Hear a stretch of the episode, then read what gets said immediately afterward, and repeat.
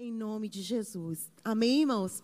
Então, no versículo, no capítulo 3, no versículo 16, a Bíblia diz assim: "Porque Deus amou o mundo de tal maneira que deu seu filho unigênito, para que todo aquele que nele crê não pereça, mas tenha a vida eterna." Eu queria que você guardasse essa parte do versículo que diz: "Porque Deus amou o mundo de tal maneira que deu."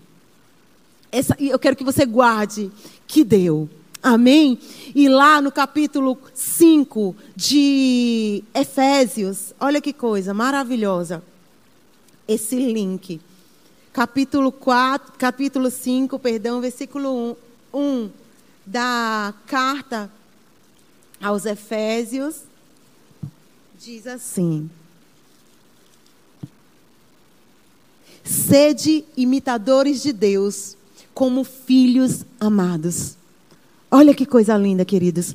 No capítulo 3, no versículo 16 da, do Evangelho de João, disse que Deus amou e deu.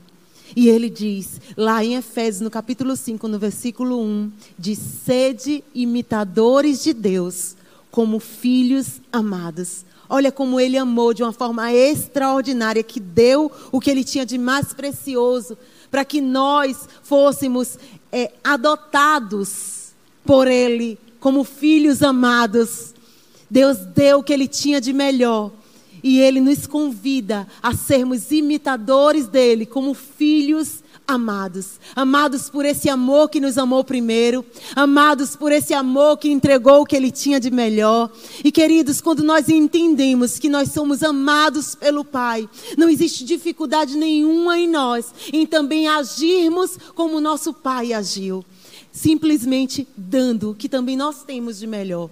Não é uma, uma, uma obrigação, mas nós precisamos ver isso como uma atitude de amor, uma atitude de gratidão, de nós darmos o que temos de melhor, aquele que nos deu o que tinha de melhor. Nós, Pai, queremos te render graças por Jesus. Deus é muito bom, queridos. Ele fez o que ele tinha de mais precioso em fazer. Dar o Filho precioso dele porque ele tinha a certeza que através de Jesus, eu e você seríamos alcançados. Eu e você seríamos alcançados por esse amor. Amém? Então você tem liberdade para nessa noite poder simplesmente agir no mesmo sentimento que houve, que existiu no Pai. Um sentimento de simplesmente dar por amor, um sentimento de generosidade, fazer o que tinha de melhor para os filhos dele amado. Então nós hoje fazemos o que temos de melhor para o nosso bom Pai, a esse Pai amado. Querido, nessa noite, seja livre para você poder dizimar, para você poder ofertar nessa casa, para você poder ofertar nessa visão. É uma boa terra, você não irá se arrepender. Temos aqui os nossos links, as nossas contas. Fique livre para simplesmente agir em generosidade. Faça de forma deliberada, assim como o nosso Pai é. Ele, ele é extravagante, ele é abundante no dar.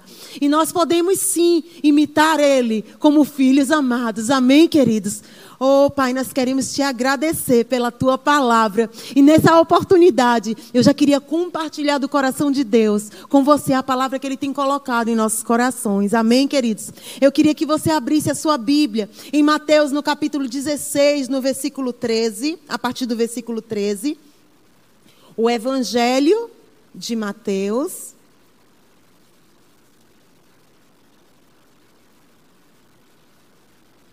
Obrigada, Pai. O Senhor é bom. O Senhor é bom. Mateus, no capítulo 16, a partir do versículo 13. A Bíblia diz assim: Chegou Jesus à região de Cesareia de Filipe, perguntou aos seus discípulos: Quem dizes o homem ser o filho do homem. Quem dizes os homens ser o filho do homem? Disseram: uns afirmam que é João Batista, outros que é Elias, outros ainda que é Jeremias ou um dos profetas. Então lhes perguntou: E vós, Quem dizes que eu sou? Simão Pedro respondendo disse: Tu és o Cristo, o Filho do Deus vivo. Jesus lhe respondeu: Bem-aventurado és tu, Simão, filho de Jonas, porque não foi nem carne nem sangue que te revelou isso, e sim meu Pai que está nos céus. Também eu te digo que és Pedro, e sobre esta pedra edificarei a minha igreja, e as portas do inferno não prevalecerão contra ela. Eu te darei as chaves do reino dos céus. Tudo que ligardes na terra será ligado no céu, e tudo quanto desligardes na terra será desligado no céu. Amém, queridos? E nessa hora, eu queria que você fosse comigo lá em Mateus, um pouco antes, no versículo 7, no capítulo 7, perdão, no versículo 17.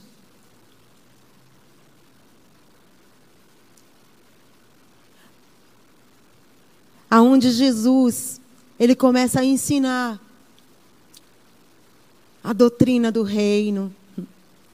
E ali ele começa, portanto, todo aquele que ouve estas palavras e as pratica será semelhante ao homem prudente que edificou a sua casa sobre a rocha. A chuva desceu, os rios transbordaram, os ventos sopraram e deram contra aquela casa. Contudo, ele, ela não caiu, porque estava edificada sobre a rocha.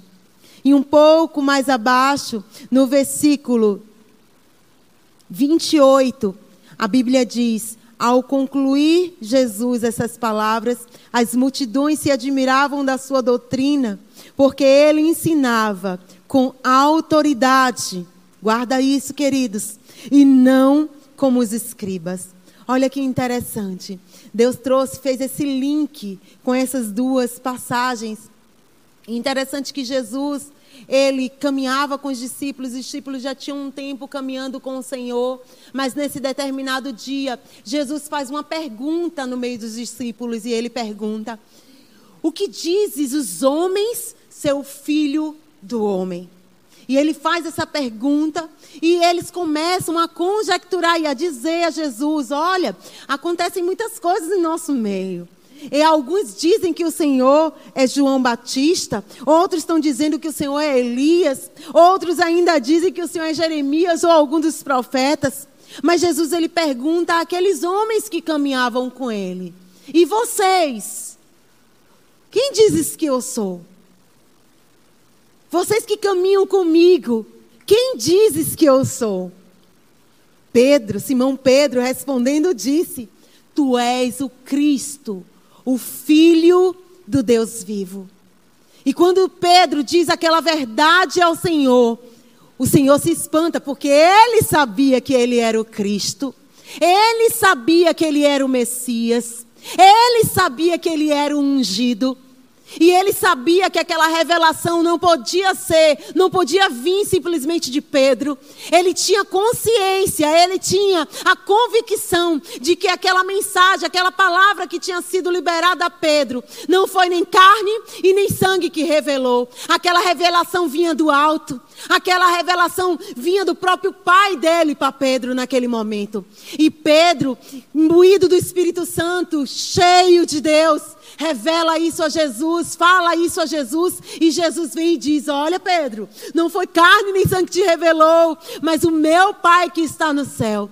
E ele diz naquele momento: Olha, Simão, Pedro, tu és ele falou, tu és o Cristo, filho de Deus vivo. Ele, Simão Pedro respondendo disse, tu és o Cristo, filho de Deus vivo. E Jesus lhe responde, bem-aventurado és tu, Simão, filho de Jonas, porque não foste nem carne nem sangue que te revelou, e sim o meu Pai que está nos céus. E também eu te digo, és Pedro, e sobre esta pedra eu edificarei a minha igreja. Interessante que alguns, querido, começam, eles pregam que Pedro era a pedra da igreja, ou seja, Jesus fundamentou a igreja em cima de Pedro, mas não é isso que esse versículo diz. Jesus diz a Pedro: Pedro, tu és agora Pedro, tua, o teu nome agora muda.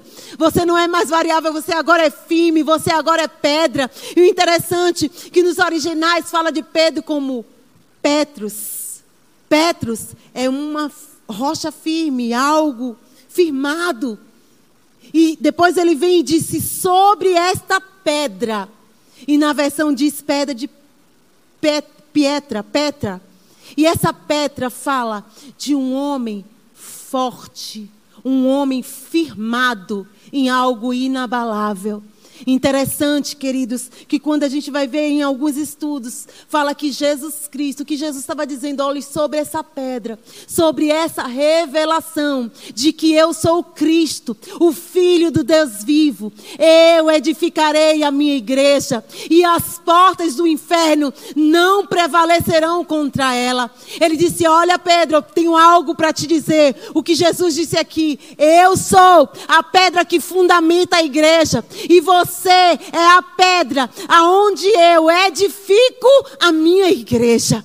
Ou seja, a partir de Pedro, a pedra fundamental era Jesus. E Pedro, a partir de Pedro, a igreja começa a ser edificada. E ele diz: Olha, o inferno não prevalecerá contra a minha igreja. O inferno não tem poder contra a minha igreja. E ele diz mais a Pedro: Olha, Pedro, eu darei as chaves do reino dos céus a ti, Pedro. Presta atenção. Aquilo que você ligar aqui na terra será ligado no céu. Mas também aquilo que você desligar aqui na terra será desligado no céu. Queridos, nesse versículo 19, Chaves fala de autoridade acerca de qualquer coisa a autoridade acerca de qualquer coisa. E por que, irmã, que você trouxe Jesus falando sobre aqueles dois fundamentos? Jesus, quando ele vem no capítulo 7 e começa a falar sobre os dois fundamentos, ele fala que o homem os dois fundamentos ele diz, portanto, aquele que ouve essas minhas palavras e as pratica será semelhante ao homem prudente que edificou a sua casa sobre a rocha. Ele diz que as chuvas desceram, os rios transbordaram, os ventos sopraram e deram contra aquela casa, contudo, ela não caiu, porque ela estava edificada sobre a rocha. Ela estava edificada sobre a rocha. E quem é a rocha, querido? A rocha é o próprio Cristo, é o fundamento da igreja, é aquela mesma rocha aonde Pedro recebe a revelação de que ele é o Cristo, o filho do Deus vivo, a rocha eterna, a rocha que é inabalável, a rocha onde a igreja está firmada, aonde a igreja está fincada. E o interessante é que aqueles homens quando quando ouviu acerca daquela doutrina, Jesus ensinando aquelas coisas, a Bíblia diz no versículo, no versículo 28 que aquelas pessoas ficaram admirados. Admirados da forma que Jesus pregava. Por quê? Porque ele pregava com autoridade.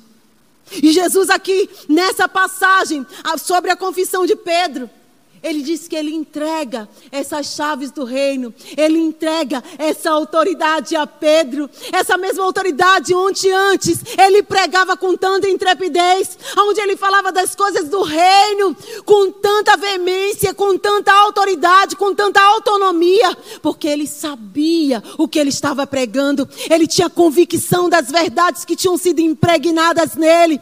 Oh, Jesus era cheio de autoridade. A Bíblia diz que por onde Jesus Jesus passava, ele curava toda sorte de enfermidade. Aonde Jesus passava, coisas aconteciam, pessoas eram restauradas, pessoas eram libertas, pessoas eram tiradas de cativeiro. Jesus ele é o fundamento da igreja, querido. Nós não podemos esquecer isso, que esse fundamento, o Cristo, o ungido, irmã, como assim? Cristo não é o sobrenome de Jesus, queridos.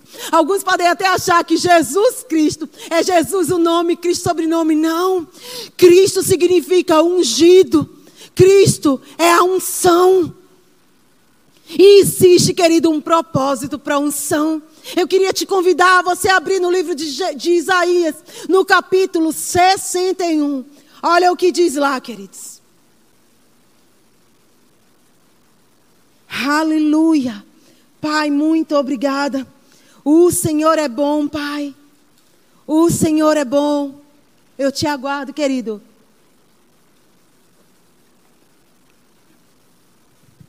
Isaías, no capítulo 61, que a palavra diz: O Espírito do Senhor Deus está sobre mim, porque o Senhor me ungiu para.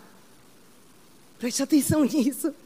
O Senhor me ungiu para pregar boas novas aos que sofrem e me enviou para restaurar os quebrantados de coração, a proclamar a libertação aos cativos e abertura de prisão aos presos, a proclamar o ano aceitável do Senhor e o dia da vingança de nosso Deus, para confortar todos os enlutados, para ordenar acerca dos enlutados de Sião, que lhes dê, que lhes dê uma coroa de em lugar de cinzas, óleo de gozo em lugar de tristeza, veste de, de alegria em lugar de espírito angustiado.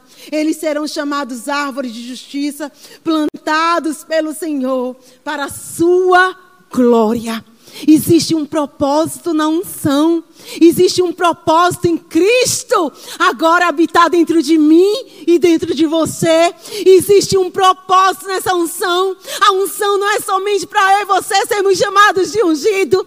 A unção dentro de mim e de você, querido, é para nós fazermos coisas extraordinárias em Deus. A Bíblia diz no livro de Daniel, queridos, que o povo que conhece o seu Deus é forte e faz proezas, é forte e opera grandes feitos. A unção existe um propósito, Cristo em nós existe um propósito, um propósito de pregar as boas novas ao que sofrem, um propósito de envi nos enviar para restaurar os quebrantados de coração, o propósito de pregar, de proclamar libertação aos cativos, de abertura de prisão aos presos, de curar os os enfermos, de expulsar os demônios, de libertar pessoas, porque era isso que Jesus fazia ao caminhar aqui na terra. Ao passar por aqui pela terra, queridos, Jesus deixou a marca de quem Deus era. Irmão, o que é que você está falando? No livro de Hebreus, no capítulo 1, amados, eu queria te convidar a ir lá comigo. Aleluia. Obrigada, Pai, pela tua palavra, que é imutável. A tua palavra, Senhor, que é imutável. Obrigada, porque céus e terra passará, Senhor, mas a tua palavra permanecerá. Aleluia. No capítulo 1, querido, olha o que diz. Deus havendo outrora falado aos nossos pais de diversas, diversas vezes e de muitas maneiras pelos profetas, nesses últimos dias, nos falou pelo Filho, a quem constituiu, herdeiro de todas as coisas, pelo qual também fez o mundo, sendo o resplendor da sua glória e a expressão exata do seu ser. Expressão exata do seu ser. Jesus é a expressão exata de quem Deus é. Jesus veio nos mostrar a vontade plena, a vontade soberana, a vontade que era boa, perfeita e agradável de Deus, queridos. Ele veio expressar no caminhar dele, no passar aqui nessa terra, como Deus se movia, como a vontade de Deus era estabelecida. Alguns atribuem morte, situações de doenças, crises, aleluia, caos ao nosso Deus. Mas, querido Jesus, o Cristo, o Filho de Deus vivo, ele veio expressar quem Deus é. Aleluia! E eu nunca vi, Senhor, eh, queridos, em nenhuma passagem, em nenhum momento nos evangelhos, a Bíblia dizer que Jesus, ele colocava doença em pessoas. Não, não, não, queridos. Não de forma alguma. A Bíblia é clara quando diz que Jesus, por onde ele passava, ele curava todas as sortes de enfermidade. Aonde Jesus passava, ele libertava pessoas. Ele libertou o, o endemoniado de Gadareno, queridos. Jesus fazia coisas mirabolantes para alcançar uma vida. A Bíblia diz que Jesus, acalmando a tempestade naquele momento, ele dá ordem aos discípulos para atravessar para o outro lado, queridos. E no meio do mar, a Bíblia diz que se levanta uma grande tempestade. Jesus estava no barco, os discípulos se atemorizam, mas uma ordem tinha sido dada: vamos para o outro lado. Existia um propósito em Jesus chegar ao outro lado, queridos. Eu não sei quanto a você, mas Jesus, Ele nos convida, mesmo em situações adversas, nós estamos, oh, com um senso de propósito tão aguçado, da gente se colocar à disposição do Espírito de Deus, para nós irmos até o outro lado, alcançar outras vidas, porque a unção que despedaça todo julgo, queridos, já habita em mim e em você. Aleluia! Eu não sei quanto a você, mas essas verdades me empolgam. Essas verdades me empolgam, querido. Deixa eu te dizer. E a Bíblia diz que Jesus dá essa ordem, e no meio da situação, Jesus se levanta com aquele temor, todos aqueles discípulos, um desespero, achando que o barco ia virar, que eles iam afundar, que eles iam simplesmente naufragar. Jesus se levanta e manda o vento e a tempestade se calar, se acalmar. Meu Deus, aqueles discípulos que caminhavam com ele, aqueles discípulos que já estavam tanto tempo com ele, ainda falaram: quem é esse que manda o mar se calar, o vento se acalmar? Eles ficaram surpresos com o que tinha acontecido. Mas Jesus, ele fez aquilo porque já tinha nele autoridade. Mas ele caminhando com aqueles homens, querido, oh, já tinha sido treinamento suficiente para aqueles homens caminharem também em autoridade. Mas esse propósito, querido, dele ir para o outro lado, eles chegaram naquele lugar. E a Bíblia diz que existia um homem que estava do outro lado, querido. Esse homem estava totalmente endemoniado. A Bíblia diz que ele estava possesso de demônios. Interessante que a nossa mama Vânia nesses dias ministrou sobre isso e algo me acrescentou muito quando ela disse sobre a possessão. A possessão é quando somos tomados no corpo, na alma e no espírito por demônios. Somos não. Ele estava nessa situação. Mas deixa eu te dizer uma coisa: Jesus estava disposto, Jesus estava disponível, Jesus estava simplesmente tomado, com certeza, naquele momento, imbuído pelo propósito que existia dentro dele, de libertar aquele homem. E assim ele fez, querido. A unção, a unção que estava ali com ele, a unção que era o próprio Jesus, foi e libertou aquele homem daquele cativeiro, querido. E o interessante é que aquele homem, cheio de gratidão, queria acompanhar Jesus. E Jesus disse: Olha, volta para sua casa, volta para os seus e conta para ele os feitos, os grandes feitos que foi realizado em tua vida. Vá contar o que aconteceu com você. E a Bíblia explica, irmãos, diz que esse homem se levanta e apregoa nas Decápolis, na Decápolis, dez cidades circunvizinhas. Esse homem começa a falar sobre os feitos do Senhor. Eu quero te dizer uma coisa, irmão. A unção que tem dentro de mim, que tem dentro de você, Cristo, o fundamento habitando dentro de mim, habitando dentro de você, querido, nos convida a fazer coisas extraordinárias como essa, sabendo que nós podemos sim alcançar multidões, mas sabendo também que nós podemos nos colocar à disposição de Deus para alcançar apenas um, mas sabendo que esse um, meu querido, pode fazer grande estrago no inferno, como esse homem fez. Jesus foi ao alcance de um só homem que alcançou dez cidades circunvizinhas. Olha o nível, o poder que existe dentro de mim e dentro de você. Nós somos convidados, nós somos impelidos nessa noite, nós estamos sendo sacudidos por dentro para não mais nos acomodar não mais estarmos parados, não mais estarmos simplesmente inerte diante de tamanha autoridade que nos foi delegada. Jesus Cristo, Ele mesmo, delegou essa autoridade sobre os discípulos. Vocês, aqueles que creem, colocarão as mãos nos enfermos e eles serão curados. Expelirão os demônios. Pisarão em serpentes e escorpiões. Poderão tomar até coisas venenosas e nenhum dano te causará. Queridos, isso é muito sério, isso é muito forte. Eu não sei quanto a você, mas isso me sacode por dentro, me chama para um lugar, um nível mais profundo em Deus, me chama a saber que eu não sou qualquer pessoa. Eu fui chamada, você foi chamado a viver algo novo nesse tempo. Oh, queridos, eu não sei quanto a você, mas o nosso pastor esse ano liberou uma palavra profética nesse ministério nessa igreja. É o ano do avivamento. E nós sabemos que para que isso aconteça, há um ajuste, há um alinhamento. Nós somos alinhados, nós somos ajustados para que isso ocorra, para que isso aconteça. Nós temos recebido tantas palavras, tantas coisas que têm nos chamado a um lugar de autoridade, de ousadia, a sermos, a irmos além da marca. Não porque nós somos bons, queridos o bom habita em nós. Não porque podemos qualquer coisa sozinhos, não, queridos.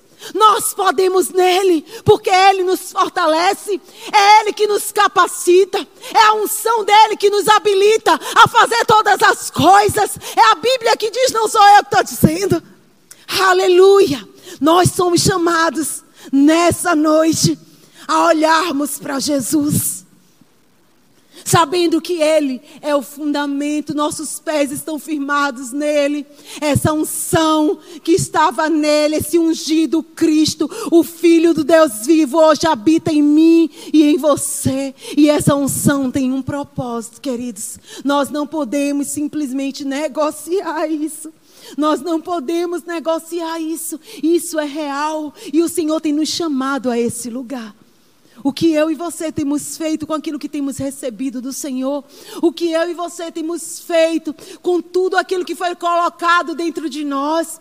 Oh, a irmã Vânia pregou, nossa mamãe Vânia pregou por esses dias acerca da autoridade que nos, foi, que nos foi dada pelo Senhor. Nós não podemos mais, não temos mais direito de ficarmos parados e vendo vidas serem cefadas e vendo enfermos, pessoas chegando perto de nós e dizendo que está passando por dificuldades, dizendo que está passando por enfermidades e nós ficarmos simplesmente paralisados enquanto a isso. Não, queridos, dentro de mim e de você algo extraordinário. O poder de Deus que pode sim estar em operação. É só darmos liberdade para que o Espírito possa fazer em nós e por meio de nós. A Bíblia diz que aonde o Espírito está, aí há liberdade. Nós entendemos sim que o Espírito, aonde ele onde ele é desejado, ele se manifesta. Ele sim está no ambiente. Ele sim, a unção dele sim pode vir sobre o ambiente. A glória dele tomar o ambiente, nós sabemos disso, irmãos. Mas a convicção que Deus nos chama hoje, queridos, é a gente entender que o Espírito de Deus hoje habita dentro de mim e de você.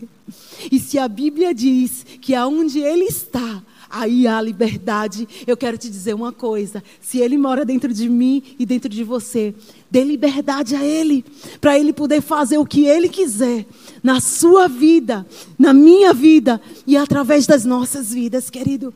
Nós não temos mais desculpas. Jesus está voltando, está às portas. Um dia desse eu estava lendo algo em Romanos, no capítulo 5 que falando justamente sobre isso, que não mais há tempo de nós estarmos dormindo, não há mais tempo disso. Jesus está voltando. E Ele vai requerer de nós. Interessante que as pessoas estão achando que Jesus pode voltar e cobrar aquilo que nós fizemos. Situações que nós até falhamos, erramos o alvo.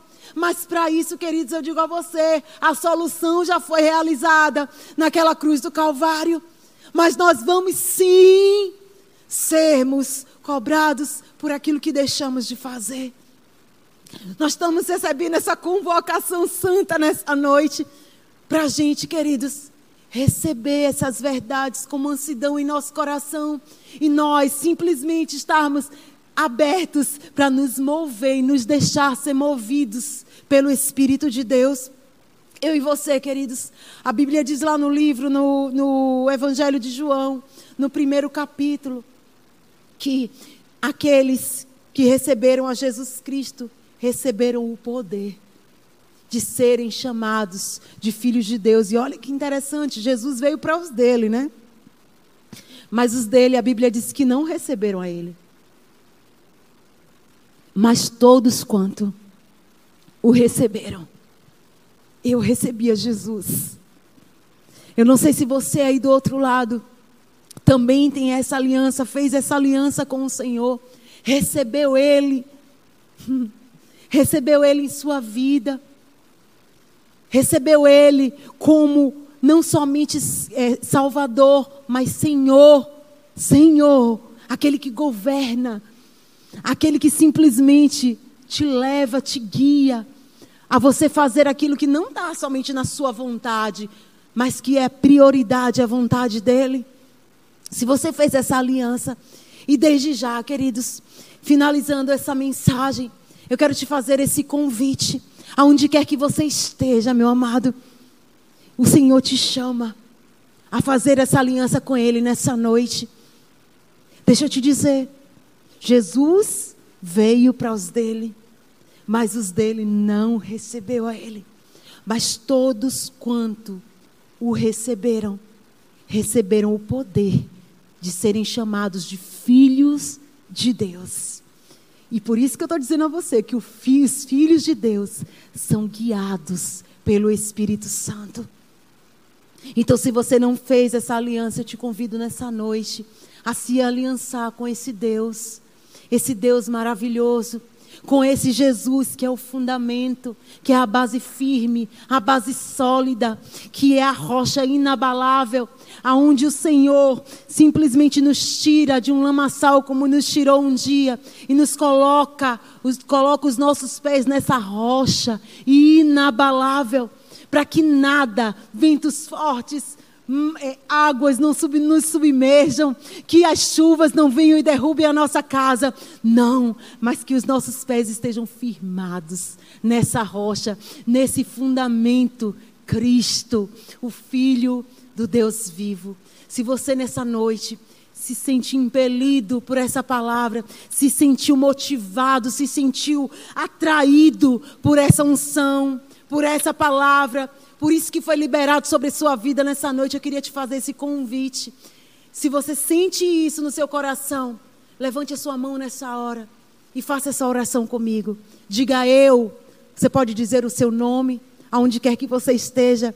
Diga reconheço Jesus Cristo como Senhor e como Salvador da minha vida. Diga eu creio que Ele é o Cristo, o Filho do Deus vivo. Eu creio que Ele é a rocha inabalável, aonde os meus pés nessa noite se firmam.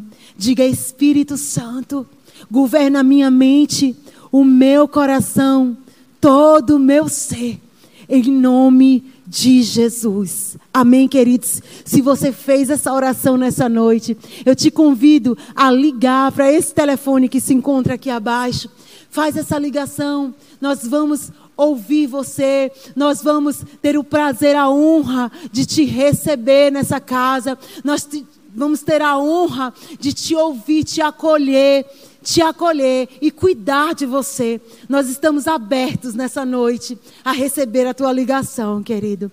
Eu não sei se você foi abençoado nessa noite, mas eu recebi muito de Deus e tenho a certeza que enquanto eu ministrava, coisas o Senhor comunicava ao meu coração, queridos. Eu não sei quanto a você.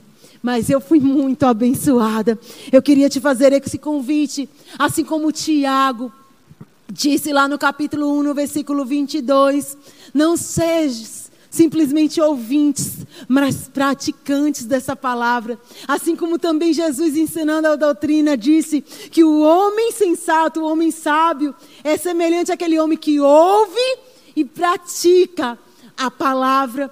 Então, que nessa noite, tudo que foi colocado aqui, tudo que foi liberado sobre a sua vida, tudo que foi liberado sobre a minha vida, que nós não sejamos somente ouvintes, mas nós sejamos praticantes dessa palavra. Amém, queridos? Que vocês sejam mais abençoados.